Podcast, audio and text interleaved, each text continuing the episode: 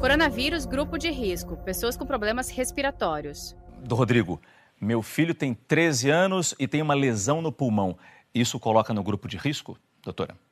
Então, como já foi discutido anteriormente, o paciente que tem um problema crônico respiratório, por exemplo, um enfisema pulmonar, ou ele já tem realmente uma restrição do funcionamento dos pulmões, isso coloca no grupo de risco para aumentar a gravidade da doença.